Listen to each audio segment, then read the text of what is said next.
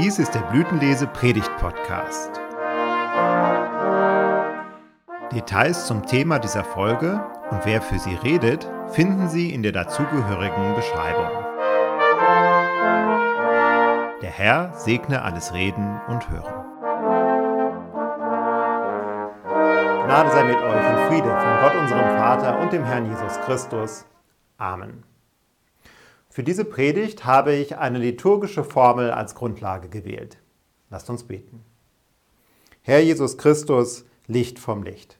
Lass dein Evangelium leuchten für uns und mache unsere Herzen hell. Amen.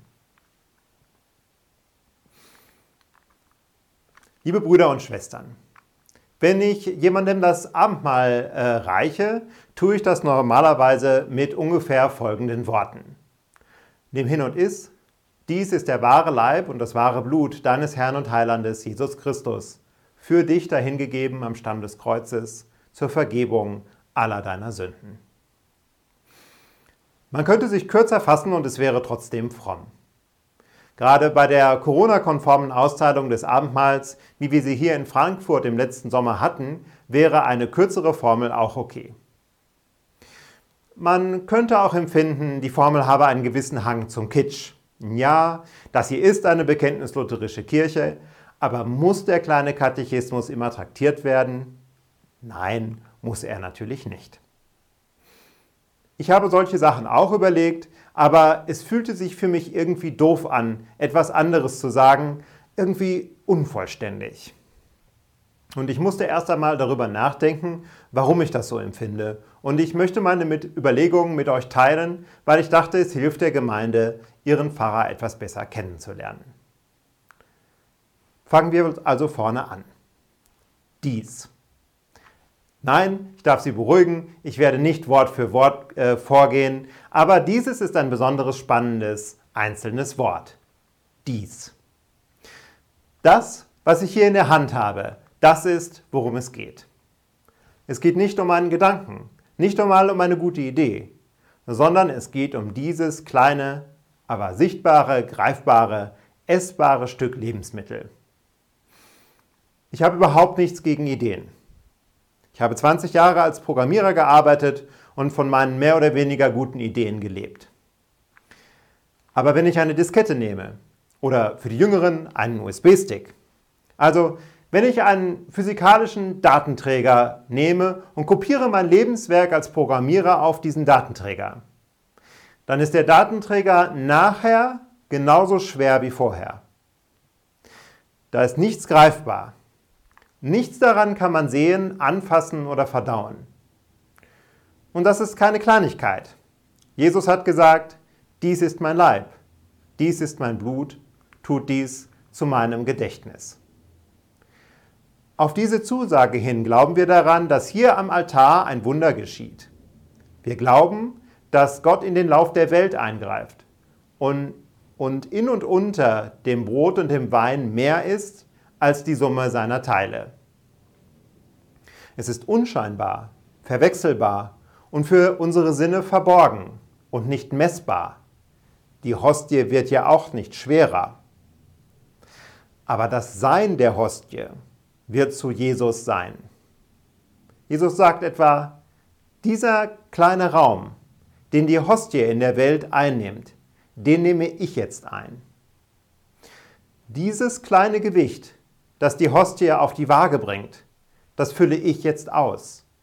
Für dich, weil ich bei dir sein will. Jesus bleibt nicht auf Abstand, irgendwo im Himmel, sondern er ist für uns da auf eine Art, die wir fassen und zu uns nehmen können. Und es ist nicht irgendwo schwer zu erreichen oder schwer zu verstehen, sondern hier ist es. Dies, was ich hier in der Hand halte, ist Jesus, ist Gott für dich. Es ist der wahre Leib und das wahre Blut deines Herrn und Heilandes, Jesus Christus. Nein, es geht mir nicht darum zu betonen, wir glauben hier an Realpräsenz, wir sind nicht in der Landeskirche oder bei den Reformierten. Es geht mir nicht um Unterscheidung, sondern es geht mir um die Wahrheit selbst. Wenn Jesus Wahrheit sagt, dann geht es um Treue, um Zuverlässigkeit. Dann geht es darum, dass man sich auf seine Zusage verlassen kann. Jesus hat gesagt, ich bin die Wahrheit. Er sagt das im Johannesevangelium, dem Evangelium, das bezeugt, so sehr hat Gott die Welt geliebt, dass er seinen einzigen Sohn gab, damit alle, die an ihn glauben, nicht verloren werden, sondern das ewige Leben haben. Gott hat diese Liebeserklärung wahrgemacht. Und er hat es durchgezogen bis zum Schluss. Menschwerdung, Leiden, Sterben, Höllenfahrt, Auferstehung. Er hat nicht irgendwann zwischendurch mal gesagt, Mensch, jetzt ist aber mal gut. Bis hierhin und nicht weiter. Immerhin bin ich Gott. Nein.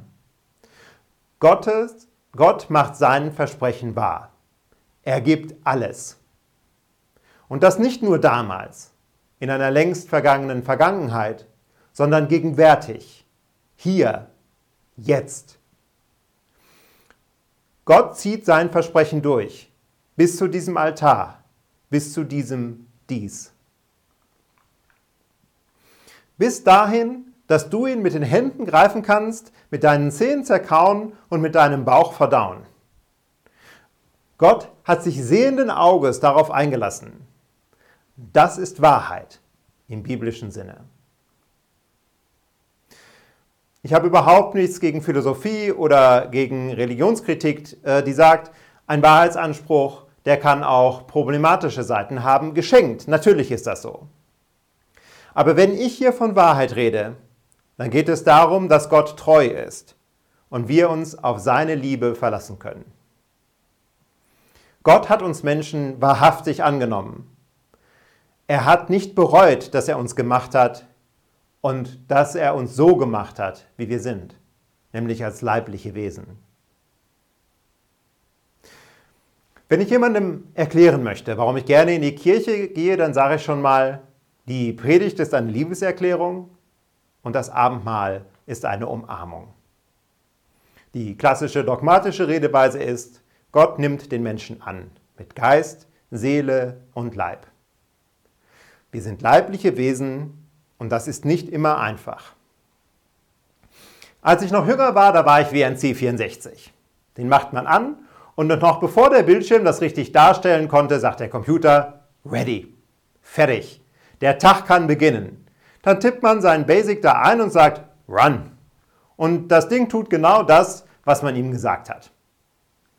Heute bin ich eher wie ein Windows-PC, der muss erstmal booten. Wenn, ich dann ein, äh, wenn der dann ein bisschen in die Jahre gekommen ist, kommt man auf der Arbeit an, schaltet den Computer ein und holt sich erstmal einen Kaffee. So lange dauert das nämlich, bis der gestartet ist. Ich wache morgens auf, gucke auf mein Handy und sehe nichts. Ach ja, denke ich, ich bin ja jetzt alt. Ich setze erstmal meine Brille auf und gucke nochmal auf mein Handy. Und ich sehe immer noch nichts. Die Augen booten noch. Dann mache ich mir erstmal einen Kaffee. Wir sind leibliche Wesen und wir erleben leiblichen Verfall und leibliche Begrenzung.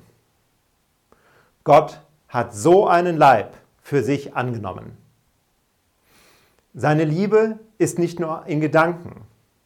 Seine Umarmung ist nicht mit spitzen Fingern, sondern ganz und wahrhaftig. Das Wort wurde Fleisch es geht um das Sein, nicht um das Scheinen, nicht um das Wissen, nicht um eine Berührung wie ein mathematischer Punkt. Gott ist Jesus und Jesus ist Gott. Gott hat am eigenen Leib alles durchgemacht, was du auch durchmachst. Für ihn war es Leiden und Kreuz. Und was es für dich ist, das weißt du selber. Wenn dein Körper altert, wenn er dich begrenzt, und selbst wenn dich etwas körperlich quält, der ewige Gott erkennt sich in dir. Einen Körper, wie du einen hast, den hatte Jesus auch.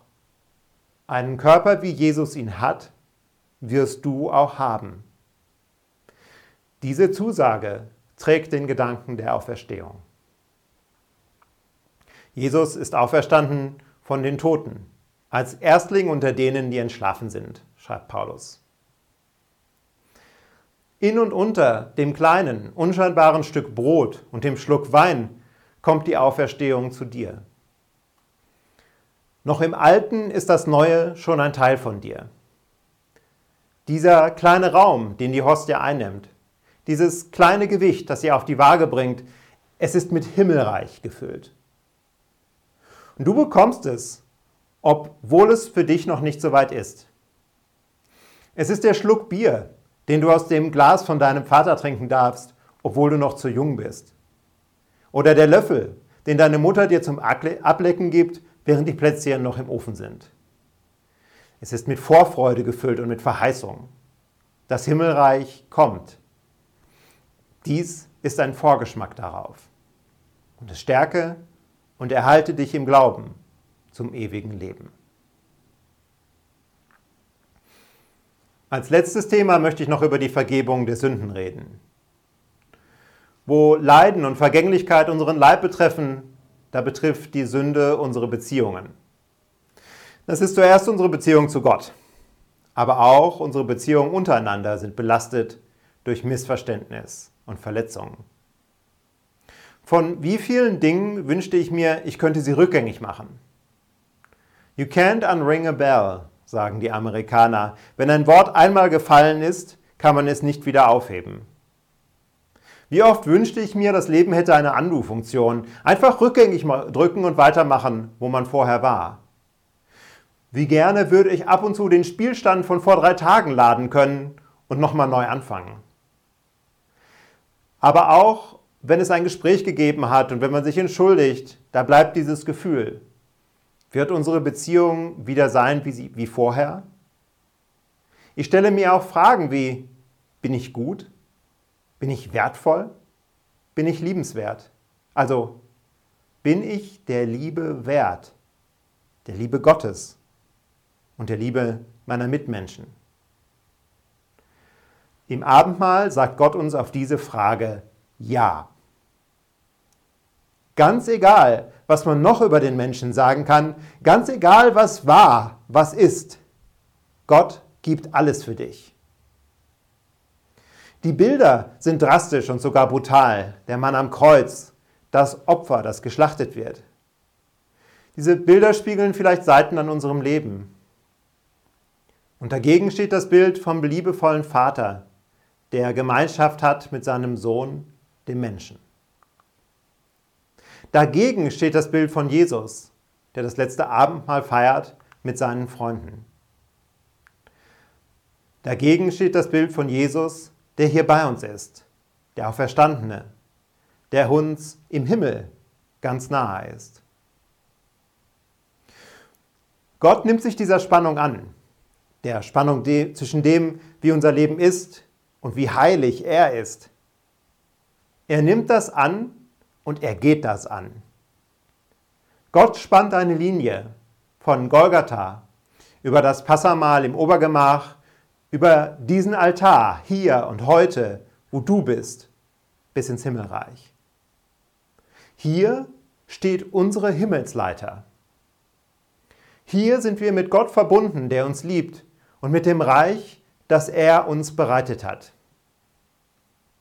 Und deswegen ist es mir eine Freude, allen zu sagen, nimm hin und iss.